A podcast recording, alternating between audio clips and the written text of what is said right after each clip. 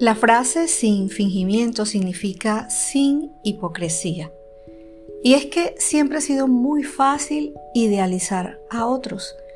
Vivo en los Estados Unidos y muchos piensan que este país es perfecto, pero llegas y te das cuenta de que la vida aquí no es andar de compras, sino que requiere mucho esfuerzo y mucho sacrificio.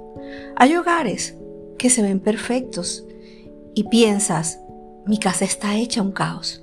Hay parejas que se ven perfectas y piensas, en mi casa no es así, aquí no hay tanto besito ni tanto abracito. Y también muchos piensan que ser cristianos es ser perfectos. Y es que por la aceptación que trae la imagen de perfección, muchos tratan de mostrarse perfectos. Se muestran como líderes perfectos, como el matrimonio perfecto, como los hijos perfectos. Generalmente, en esta época, los influenciadores muestran la vida ideal. Y es que uno encuentra mucha gente tratando de vender una imagen de una vida y perfección que no existen. Por eso, cuando descubren sus debilidades, muchos terminan desilusionados. Y hasta en las iglesias o en las comunidades religiosas pasa eso.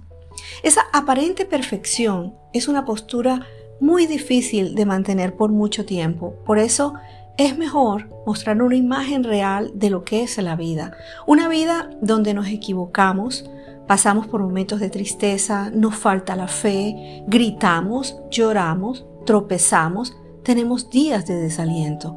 Cuando mostramos la realidad, eliminamos las máscaras, las expectativas e ideas falsas sobre lo que es ser un verdadero cristiano.